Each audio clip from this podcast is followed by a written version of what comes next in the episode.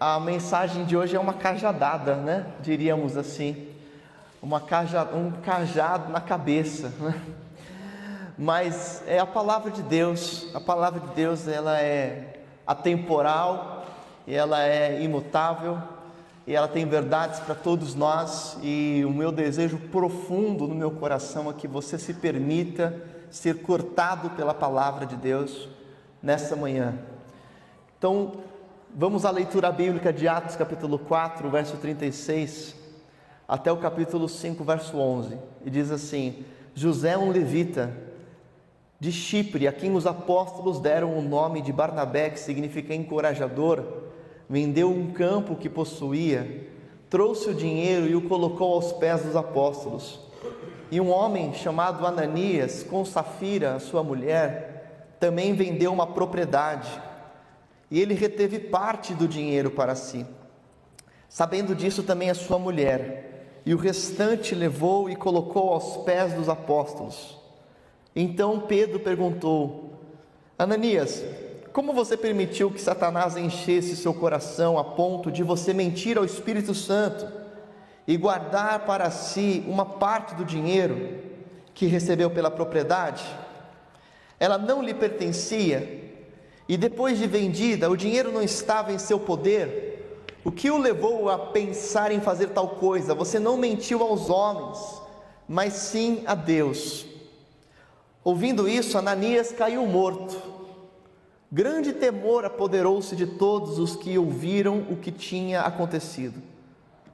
Então os moços vieram, envolveram seu corpo, levaram-no para fora e o sepultaram. Cerca de três horas mais tarde, Chegou então a sua mulher, sem saber o que havia acontecido, e Pedro lhe perguntou: Diga-me, foi esse o preço que vocês conseguiram pela propriedade? E respondeu ela: Sim, foi esse mesmo. Pedro lhe disse: Por que vocês entraram em acordo para tentar o Espírito do Senhor? Veja, estão à porta os pés dos que sepultaram o seu marido e eles a levarão também. E naquele mesmo instante, ela caiu morta aos pés dele. Então os moços entraram, encontraram, encontrando a morta, levaram-na e a sepultaram ao lado do seu marido. E grande temor apoderou-se de toda a igreja e de todos os que ouviram falar desses acontecimentos. Até aqui, amém? Vocês viram o que aconteceu? Um casal entrou em acordo para mentir sobre o valor da propriedade e mentiram à igreja, à congregação, aos apóstolos, mas estavam mentindo ao Espírito Santo, por isso estavam mentindo a Deus. Estavam agindo com hipocrisia, com falsidade, com aparência, com destemor. E a consequência foi o juízo divino imediato. Deus executou o juízo naquela hora. E o juízo de Deus veio ceifando a vida desse casal. Ananias caiu morto, depois Safira caiu morta, como implicação do juízo de Deus naquele instante. Eu fico pensando que se Deus resolvesse executar juízo imediato a todos os hipócritas na igreja, quantas pessoas restariam nas comunidades de fé? É certo que é bem possível que Satanás esteja atuando em nosso meio sem percebermos. Às vezes a gente acredita que o inimigo se veste de vermelho, de capa, de chifres e de rabo, e quando a gente vê o inimigo e Satanás, a gente fala: aqui está Satanás, vamos lutar contra ele. Mas na maior parte das vezes, Satanás não usa essa estratégia. Aliás, há muita ensinação, há muito circo sobre isso. É óbvio que existem pessoas que são possessas, isso é comum. Quem lida com a com a lida missionária lida com isso, eu já lidei com isso algumas vezes. Possessões demoníacas, no próprio discipulado, em nossa própria igreja, isso já aconteceu. A gente não faz isso algo público, um espetáculo. É lógico que isso acontece, espíritos demoníacos existem, mas a principal estratégia de Satanás não é pela grande visibilidade e por esse tipo de chamada de atenção, Satanás ele atua nas entrelinhas, atua nos bastidores, e a principal estratégia de Satanás no meio da igreja para destruir a vida de uma igreja é dissensões, é a quebra da comunhão, é o partidarismo, é a discórdia. Tudo isso ocasionado pela falta de verdade, pela falta de sinceridade, pela hipocrisia, pela falsidade. Salomão escreve em Provérbios capítulo 6, verso 16 até o 19, que aquele que provoca discórdia entre irmãos é detestável ao Senhor. E na igreja de Atos nós vemos que o inimigo buscou paralisar a igreja prendendo os apóstolos, levantando artimanhas políticas externas contra a igreja, mas isso não funcionou, porque quanto mais prendia os apóstolos, mais o evangelho se disseminava. Então, ele parte para uma outra estratégia que se torna mais eficiente, que é romper com a comunhão interna. Por isso, o tema dessa mensagem são as ameaças internas, identificando e combatendo esse tipo de ameaça. Sempre que o inimigo consegue romper com a comunhão, gerando falsidade, gerando falta de verdade, ele está sendo eficiente na sua estratégia de gerar morte espiritual numa comunidade de fé. E como que nós podemos agir então hoje para que esse tipo de estratégia maligna não tenha espaço em nosso meio? Afirmo aos irmãos que uma igreja que está blindada contra os ataques internos de Satanás é uma igreja que vai se portar em verdade com sinceridade ela não apenas está apegada à verdade, mas ela se porta com sinceridade, com honestidade de coração. E essa honestidade, ela é movida por um sentimento profundo de temor pela santidade de Deus. É certo que o princípio da sabedoria está no temor ao Senhor, e temer a Deus é considerar a Deus em todos os seus caminhos, inclusive nos seus pensamentos e nas suas atitudes ocultas. Temer a Deus é saber que Deus está observando tudo, sabe tudo, é considerar Deus em cada passo.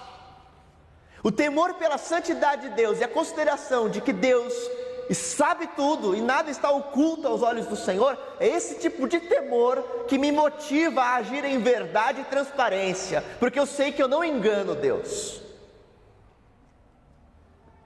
Quando eu sou movido por esse temor que me leva à verdade, então existe uma comunidade de fé transparente e sincera, onde não há espaço para hipocrisia, porque todos reconhecem a si mesmos como falhos, como pecadores e não ficam fingindo que são o que não são.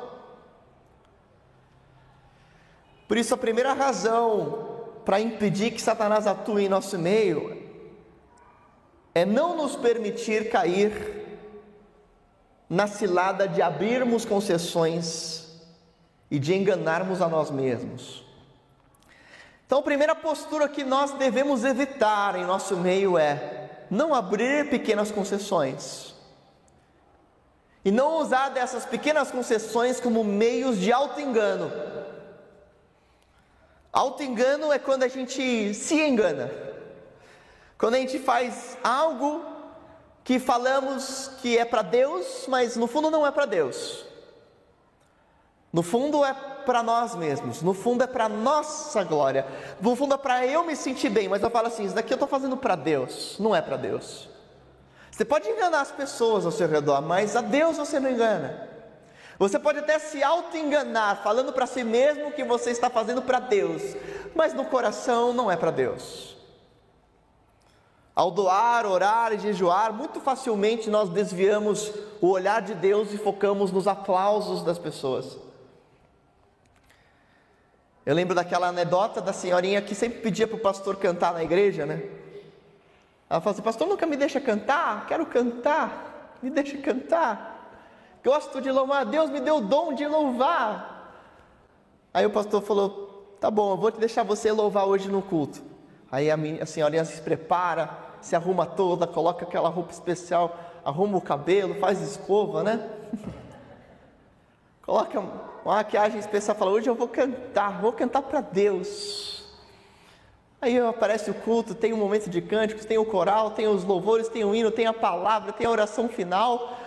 O pastor dá a bênção apostólica e fala assim: Irmã, vem cantar agora. Não, como assim vem cantar agora? Vem cantar, se não quer cantar, vem cantar para Deus. Eu falo assim: Não, agora sim, eu não quero. O pastor pergunta assim: Você quer cantar para Deus ou para as pessoas? Muito facilmente nós nos auto-enganamos, falamos que é para Deus, mas no fundo a gente quer ser visto, a gente quer ser reconhecido. Nós vemos no texto bíblico de Atos capítulo 5 que Ananias e Safira permitiram que Satanás enchesse o coração. A palavra encher Vem do grego pleró, significa tornar cheio, preencher até o máximo. A palavra mentice, pseudomai, significa falar falsidades deliberadas. Aí eu fico pensando assim, como é que alguém fala uma falsidade deliberada até a medida máxima? É porque se tem uma medida máxima que pleró, como é que você permitiu que Satanás enchesse? Se tem o pleró, é porque tem a medida mínima. Satanás encheu pleró, até o máximo, até a tampa, o coração de Ananias e Safira. Nada que está cheio começa cheio. Uma coisa para transbordar e encher até a medida máxima, primeiro estava vazio, foi enchendo, a medida foi aumentando. Trago aqui uma aplicação importante à nossa igreja. Para você ficar repleto de falsidade, você começa com pequenas mentiras. Como é que chegamos ao ponto de acreditar que um pecado deliberado, explícito, é agradável a Deus? Que é o caso de Ananias e Safira. Eles chegaram à plenitude da falsidade, acreditando que mentir era agradável a Deus. Como é que chega nesse ponto? Você já parou para pensar? A gente olha com muita clareza aquilo que nós distinguimos como pecados absurdos. A gente fala assim: como é que uma pessoa pode fazer um pecado tão absurdo desse jeito? E achar que está glorificando a Deus, e falar que está fazendo isso para Deus, e a gente identifica alguns pecados muito facilmente. Agora está tendo, né, a parada do orgulho GLB, TQ, etc. E é possível que tenham lá igrejas inclusivas lá. Pessoas que pregam que Deus favorece, apoia qualquer tipo de amor, qualquer tipo de amor livre. Talvez para você olhar para uma igreja considerada igreja de teologia inclusiva, você fala assim: como é que chega nesse ponto? Não Como é que pode falar que, que Deus é favorável a qualquer desvirtualização, do ideal, do padrão de Deus, segundo as Escrituras, e falar que isso é aprovado por Deus, porque tudo que Deus quer é que você ame algum outro indivíduo, e para você talvez isso seja muito descarado e muito explícito, que é um erro se fazendo como algo certo. Mas eu afirmo aos irmãos que tudo começa com pequenas concessões e às vezes o pecado explícito que você vê no outro é algo não tão visível dentro de si mesmo. Sabe que, por exemplo, para chegar nesse momento, para chegar num ponto de desconstruir uma verdade, fazendo com que algo mentiroso seja verdadeiro, tudo começa com pequenas concessões. Ao longo dos anos e dos últimos anos, a sociedade e a própria igreja em si começou a romper com o ideal de Deus em vários aspectos. Como, como, por exemplo, rompemos como sociedade com o ideal de Deus sobre a função masculina, a liderança masculina. Rompemos com isso quando não ensinamos homens a serem homens de verdade, quando não inspiramos hombridade, quando somos passivos com a omissão masculina. Rompemos. Rompemos com alguns ensinos com princípios atemporais quando não valorizamos a maternidade, abrimos pequenas concessões, quando não dizemos o que é mais importante dentro da constituição de uma família. E aí rompemos também quando começamos a normalizar o divórcio e acreditar que está tudo bem, que é comum e precisa ser aceito. E as nossas pequenas concessões começam também a desconstruir funções, começam a desconstruir princípios atemporais e começam a desconstruir qualquer tipo de padrão sexual e de sexualidade. Não chega de repente uma desconstrução abusiva de uma verdade, não acontece de repente. Ela acontece com pequenas concessões, com pecados que são ignorados, que são concedidos, que são vistos como comuns, que não tem tanto problema assim. Pessoas que julgam um absurdo desvios de sexualidade, mas são brandos com a fornicação. Como é que pode um negócio desses? Por que, que a pessoa é tão veemente contra o pecado da fornicação, o sexo fora do casamento, mas acha um absurdo a transexualidade ou a homossexualidade? Pequenos desvios, pequenas concessões, pequenas questões que são consideradas comuns, são a porta para aquilo que nós vemos como grandes desvios. Na prática, são pecados da mesma forma, que acabam camuflando uma grande hipocrisia. A pessoa acha que não é pecadora porque ela não faz esse pecado, mas ela é omissa com uma série de práticas de santidades pessoais. Sabe que, nesse sentido, Spurgeon disse no século XIX sobre o perigo das raposinhas. Ele pega essa inspiração em Cantares, capítulo 2, verso 15, quando nesse livro poético de Cantares, você tem o seguinte texto: Apanhem para nós as raposas, as raposinhas que estragam as vinhas, pois as nossas vinhas estão floridas. Os puritanos tinham uma prática que eu não recomendo necessariamente, mas era uma prática de Spurgeon, de interpretar cantares como uma analogia a Cristo e a igreja, sendo que a noiva, a igreja seríamos nós, e Cristo é o noivo. Não entendo que essa seja a única linha de interpretação de cantares, mas há um princípio que Spurgeon traz de cantares importantíssimo aqui sobre santidade pessoal. Ele vai falar o seguinte: pecados pequenos podem tornar o evangelho miserável. Uma pequena nuvem pode esconder o sol. Ele diz assim: um grande pecado não pode talvez destruir um crente, mas um pequeno pecado pode tornar infeliz a vida do crente. Jesus não andará com o seu povo a menos que esse povo expulse todo o pecado conhecido. A rocha que quase fez naufragar o seu fraco barco pode ter sido feita pelo trabalho diário dos corais e os seus pequenos pecados. Até pouco tempo atrás, o trabalho de limpeza dos cascos dos navios era feito manualmente.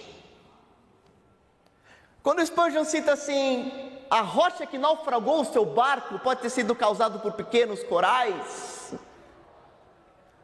É possível que Dentro da indústria naval, dentro do sistema de conhecimento do processo de lavagem dos navios, houvesse essa informação aqui no coração do puritano, de que grandes navios precisam passar por uma limpeza periódica nos seus cascos com mergulhadores que mensalmente vão lá e vão retirando os pequenos animais que ficam encrostados no casco, porque aqueles animais encrostados no casco vão se acumulando, vão se reproduzindo se não forem retirados periodicamente, a ponto de fazer um grande navio se tornar lento, consumir mais combustível, não ter manobra, não, ter, não conseguir manobrar, não conseguir virar.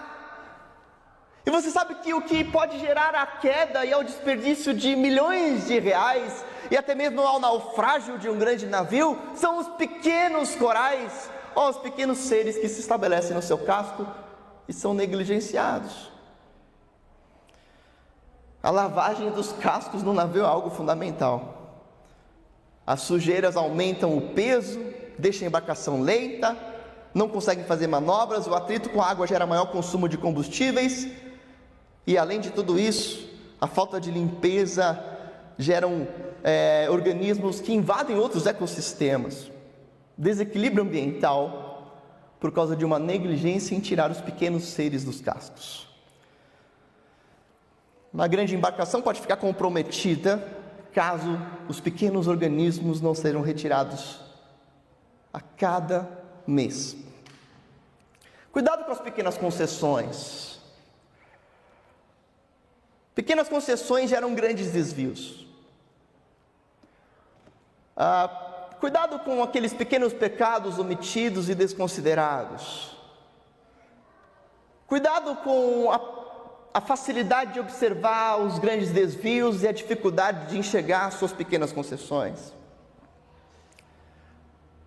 Isso nos leva a um segundo alerta para que não venhamos a cair nas ciladas de Satanás. É jamais priorizarmos as aparências ao invés de um coração transformado. É muito fácil se parecer um bom cristão. Parecer cristão é teoricamente fácil. Você precisa de algumas coisas. Você precisa de um hábito dominical, você precisa de umas roupas de igreja, roupa de ver Deus, né? roupa bonita. Tem a roupa de ver Deus e a roupa do dia a dia, né? Eu tenho as minhas roupas de igreja. E você precisa de um bom conhecimento teológico.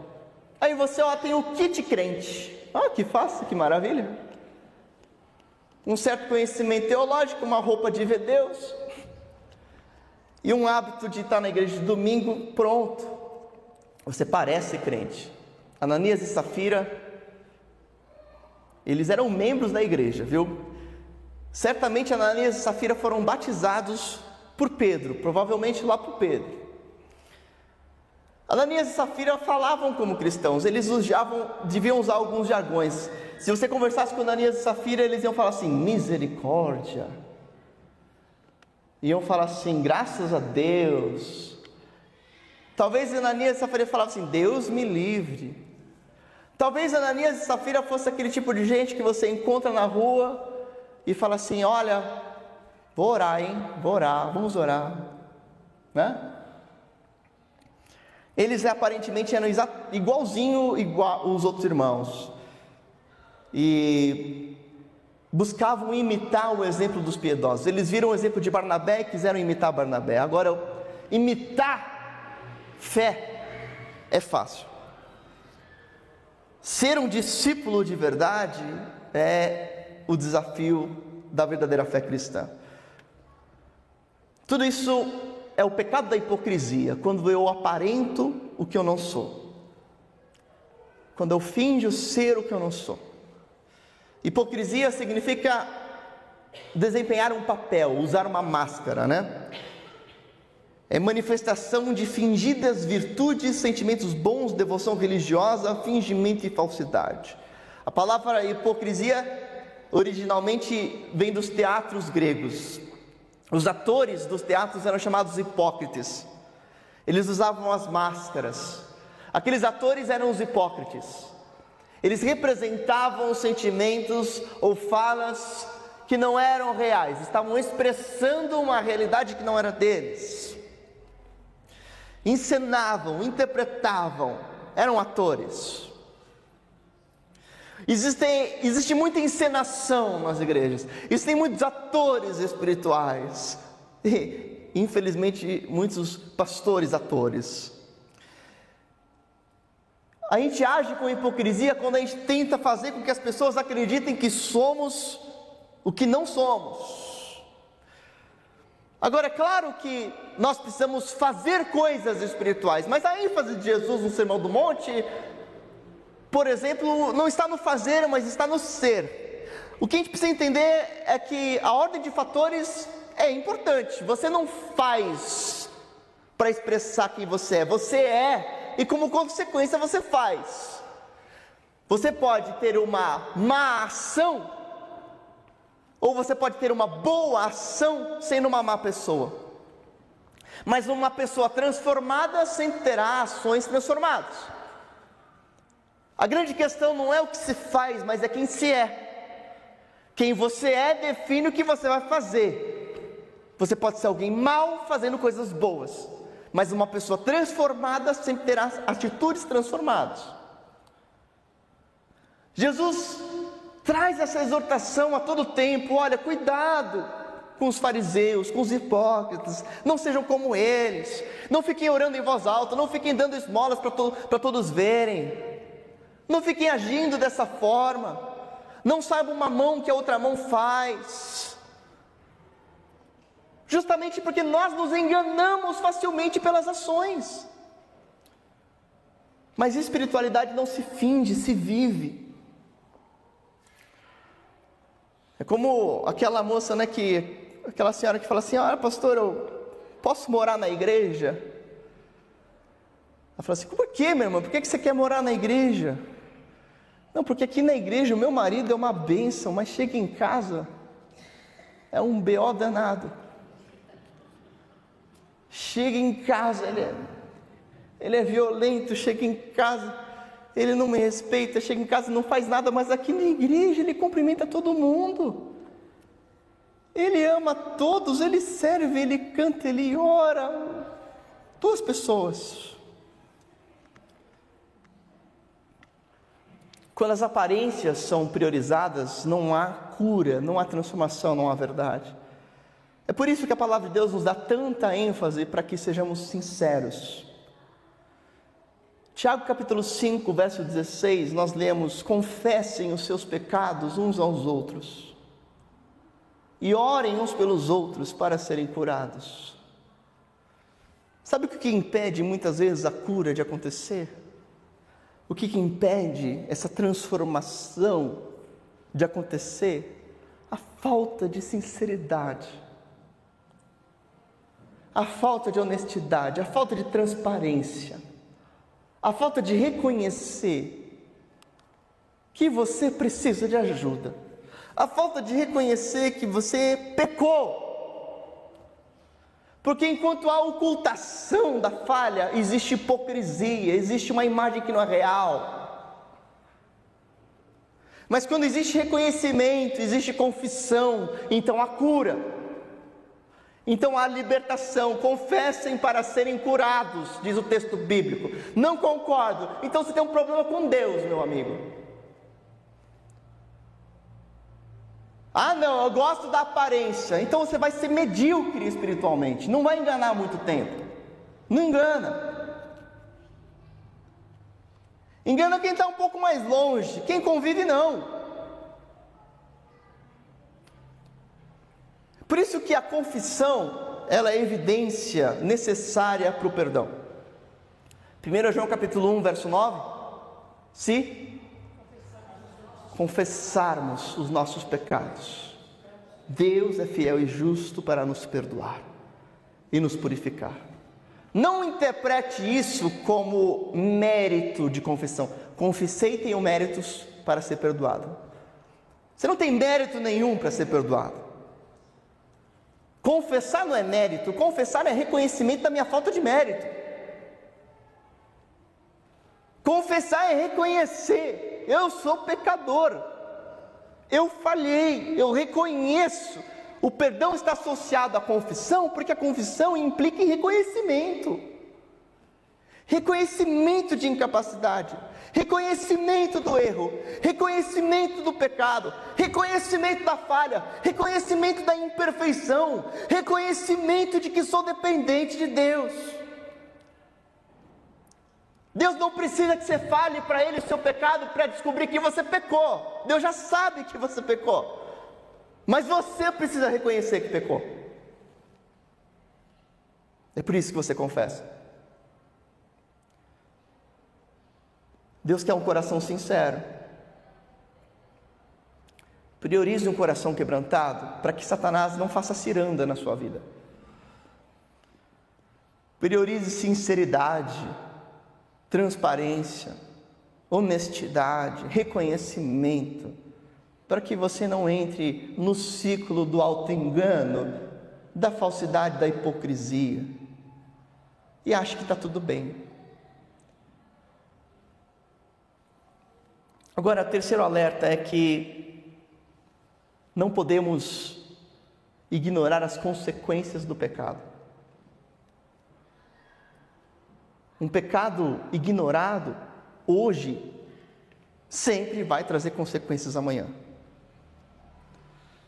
Meu querido, Deus é misericordioso. Misericordioso é você não receber a punição que você merece. Isso é misericórdia. É todo o tempo Deus está sendo misericordioso, é todo tempo. O fato de você estar aqui me ouvindo é misericórdia. O fato de você estar tá vivo é misericórdia. O fato de você ter acesso às escrituras pregadas, faladas, ouvidas, entendidas é misericórdia. O fato de você ter uma igreja aqui para congregar é misericórdia. O fato do Espírito Santo falar o teu coração é misericórdia. Mas não confunda a misericórdia, que é não receber a punição que eu mereço, com a falta de consequência. Porque os seus pecados hoje têm consequências. Não acredite que Deus é obrigado a tirar as consequências dos seus erros. Ele não é obrigado a nada, ele te perdoa por misericórdia. E por misericórdia você não sofre o que deveria sofrer. Gálatas capítulo 6, versos 7 e 8. Não se deixe enganar. De Deus não se zomba. Porque o que o homem semear, isso também se fará. Você acha que, que esse texto aqui é um texto para você usar a seu bel prazer? Dizendo que se você ofertar 100 reais, você vai ganhar 10 mil? Você acha que é para isso que esse texto está aqui? Não é isso, não. Paulo começa dizendo de Deus não se zomba. Não dá para brincar com Deus. O que você fizer, você vai colher. Quem semeia para a carne vai colher da carne destruição. Quem semeia do espírito, do espírito colherá a vida eterna. Existe uma verdadeira lei da semeadura. E a lei da semeadura é você não se livra das consequências. Aqui é possível que Lucas Agora, fazendo uma exegese um pouco mais profunda do texto, para a gente encerrar essa análise de Atos 4, 5, 11. É possível que Lucas, quando escreveu esse texto aqui de Atos dos Apóstolos, ele tivesse em mente uma passagem paralela do Antigo Testamento, lá de Josué capítulo 7. Não sei se você lembra o que aconteceu em Josué capítulo 7, mas acontece a seguinte: um, um cidadão lá chamado Acã, ele esconde objetos de prata e de ouro dos despojos inimigos, e esses objetos não, não eram dele, esses objetos eram de Deus. E Acã ele esconde isso para si mesmo. Ele fala assim: Não, não peguei nada, não. Tem nada aqui comigo, não. Ele finge, ele acredita que consegue enganar Deus. Ele está enganando todo mundo lá. Ele está enganando as pessoas ao redor. Ele está até enganando Josué. Ele acredita que, porque todo mundo cai na dele, que Deus está caindo na dele também. E Acã faz isso. E tem uma consequência grave. Ele sofre uma consequência grave de tentar enganar Deus. A gente chega nessa conclusão de que Lucas possivelmente tinha esse texto em mente por causa do, das palavras que ele usa. Ele escreve aqui no grego a, a palavra nofizomai, que é o mesmo verbo em grego da Septuaginta de Josué 7:1 e Atos 5:2. Essa palavra só aparece essas duas vezes aqui na Bíblia. Aliás, ela é repetida uma terceira vez em Tito capítulo 2, verso 10, quando diz: que aquele que roubava não deve roubar mais. Tem três vezes que aparece. Então, pela semelhança do termo, pela exatidão da palavra, muitos entendem que Lucas emprega esse mesmo verbo com a intenção de fazer o seu leitor, aquele mais estudado, aquele que estava lendo a Septuaginta, associar com o termo de Josué capítulo 7. Porque a lição que Deus nos dá, o princípio que Deus estabelece aqui é o mesmo em ambos os textos. O que acontece com Acã é o mesmo que acontece com Ananias e Safira. O que acontece é que Deus está mostrando que Ele não tolera o pecado no meio do seu povo. Amém, queridos? Satanás talvez tenha intentado destruir a vida com Deus da comunidade, mas Deus resolveu destruir o pecado no meio da comunidade. Satanás intentou destruir a igreja, mas Deus resolveu preservar a igreja e destruir os hipócritas.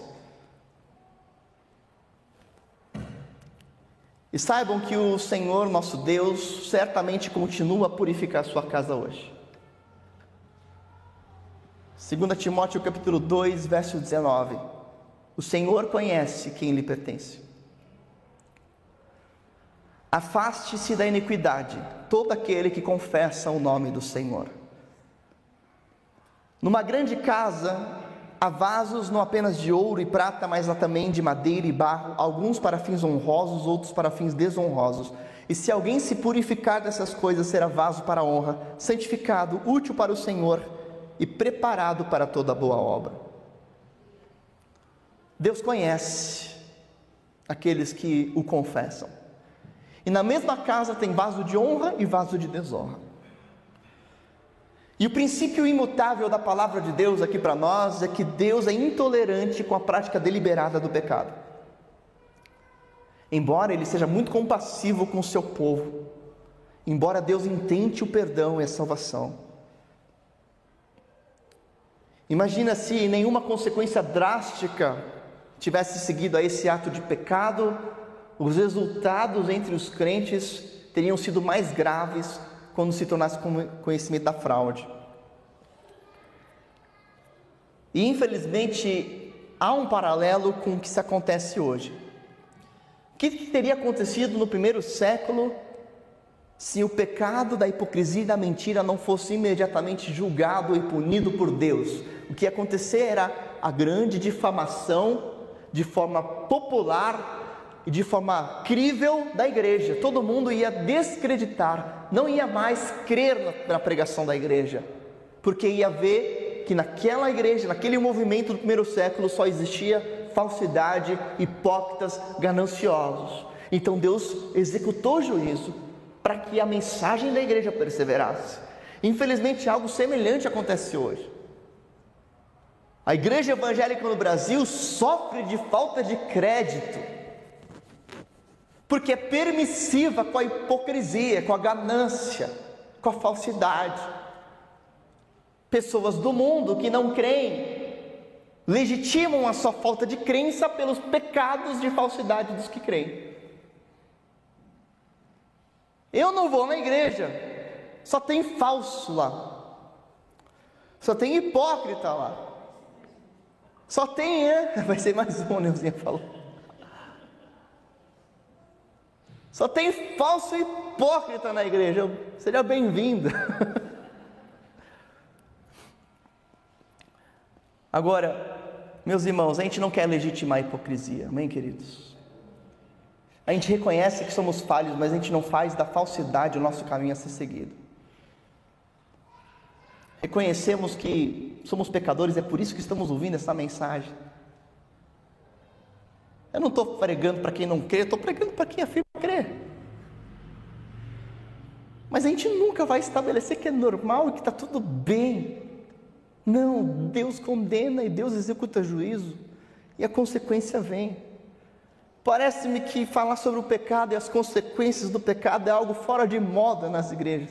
É fora de moda mesmo. Eu duvido que você vai ouvir uma mensagem dessa em outras igrejas. Não é popular. Qual o pastor que vai sair pregando que Deus condena o pecado? Que Deus condena a falsidade e a hipocrisia no meio do seu povo? Que Deus não tolera esse tipo de coisa, que tem consequência, que precisamos ser honestos e transparentes e confessarmos e reconhecermos. Isso não é popular. O popular é dizer que Deus te ama como você é e está e continue assim, porque Deus tem uma obra na sua vida. quero dizer que Deus tem uma obra na sua vida, sim, na sua vida que continua em pecado. A obra de Deus é o juízo na sua vida. Deus tem sim uma obra para você que não se arrepende, não confessa. É o juízo. É isso que faz as igrejas irrelevantes. Não falarem a verdade. Eu quero concluir dizendo que é preciso um, hoje um legítimo arrependimento. Como você tem lidado com as confrontações da palavra de Deus na sua vida? Aliás, como você entende que Deus deva lidar com as pessoas que não se arrependem diante da confrontação da sua palavra? Como você acha que Deus, na sua santidade e poder, deve agir com pessoas que não se arrependem diante da confrontação da palavra? O que você acha que é justo Deus fazer com essas pessoas?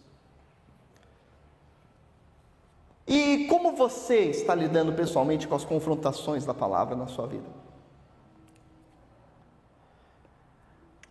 1 Coríntios capítulo 11, verso 30. Por isso há entre vocês muitos fracos e doentes, e vários já dormiram.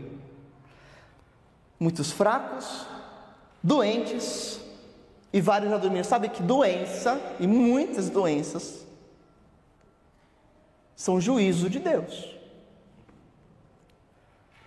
muitas enfermidades, não vou falar que todas são, óbvio que não. Não caia nesse erro neopentecostal da confissão positiva.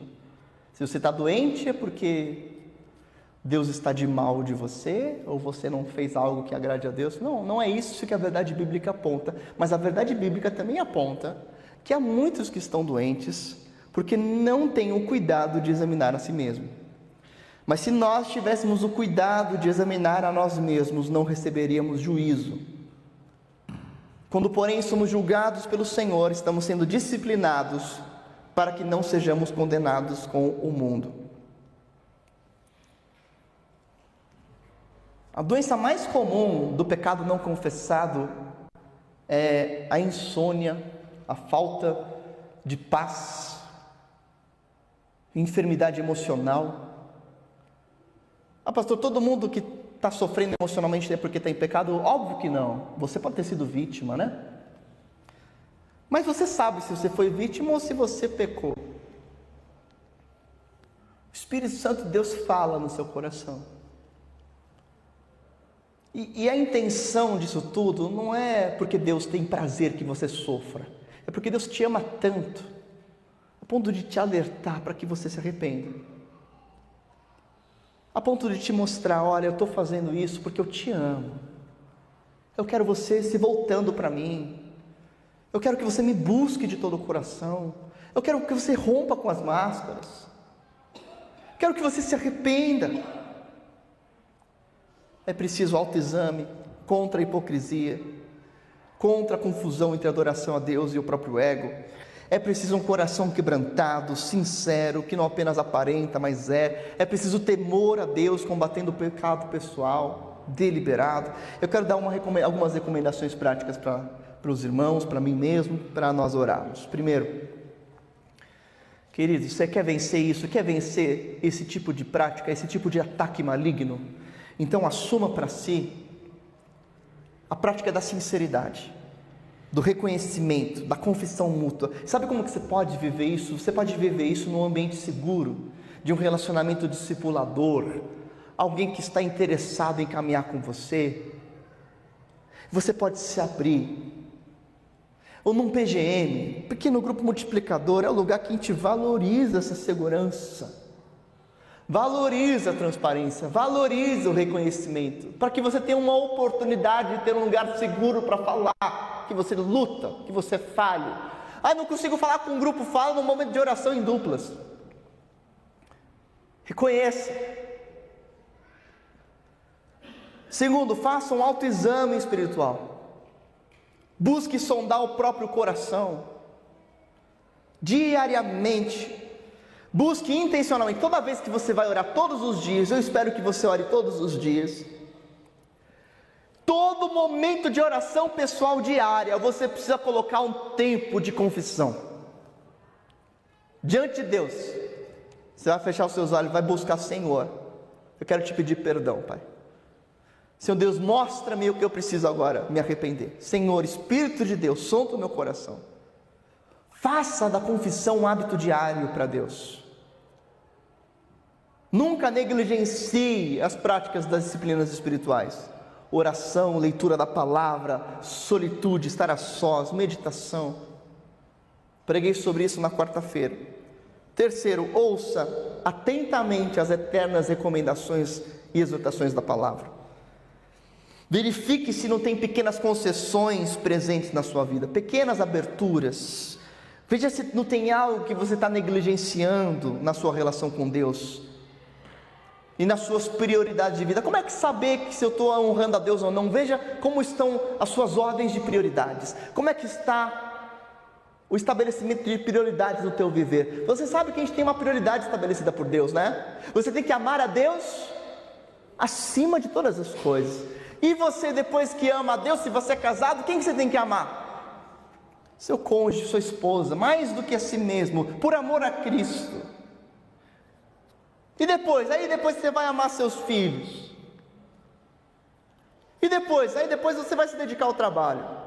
Está lá em Efésios capítulo 5, verso 21 até capítulo 6, verso 4. Veja como estão as suas prioridades.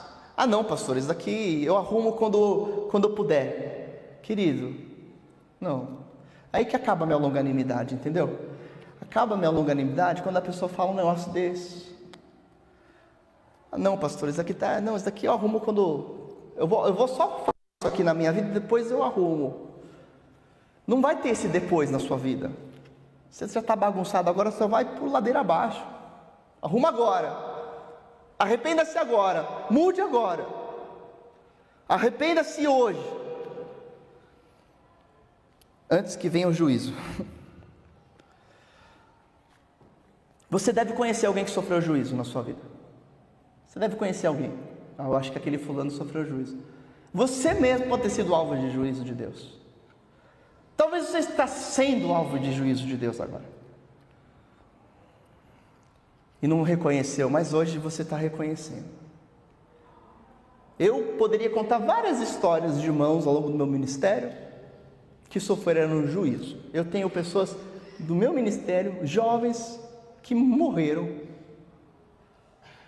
abruptamente, pessoas de vinte e poucos anos. Do nada. Tem várias histórias. Você deve conhecer outras pessoas que sofreram o juízo de Deus. Deus nos ama tanto que faz juízo. Mas a questão não é pensar nos outros agora, a questão é você olhar para dentro de si e, e, falar: Senhor, como é que está a minha vida? Como é que estão minhas prioridades? Como é que está a minha, minha relação com o Senhor? Como é que eu estou considerando a sinceridade e o temor pela tua santidade em cada detalhe do meu ser. Vamos orar então? Senhor Deus, a tua palavra ela é profunda e poderosa, Senhor.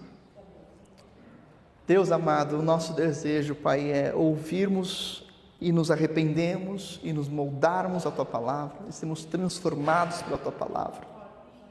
Senhor Deus, nós te suplicamos para que haja espaço em nossos corações, como igreja, que possamos, ó Deus, ser agora trabalhados por Ti, disciplinados pelo Senhor, amados pelo Senhor e transformados pelo Senhor.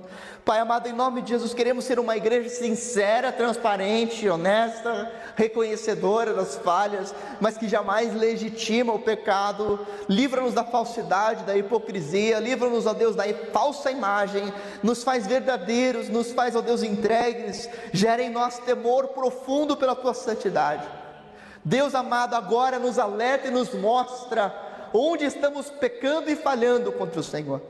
Pela ação do Teu Espírito Santo, Deus amado, nós te suplicamos, trabalhe em cada um de nós, para que haja um alto exame nos nossos corações, para que haja um sondar verdadeiro do nosso ser e que possamos aproveitar as oportunidades de honestidade que possamos aproveitar, construir, valorizar a prática de uma igreja sincera e verdadeira.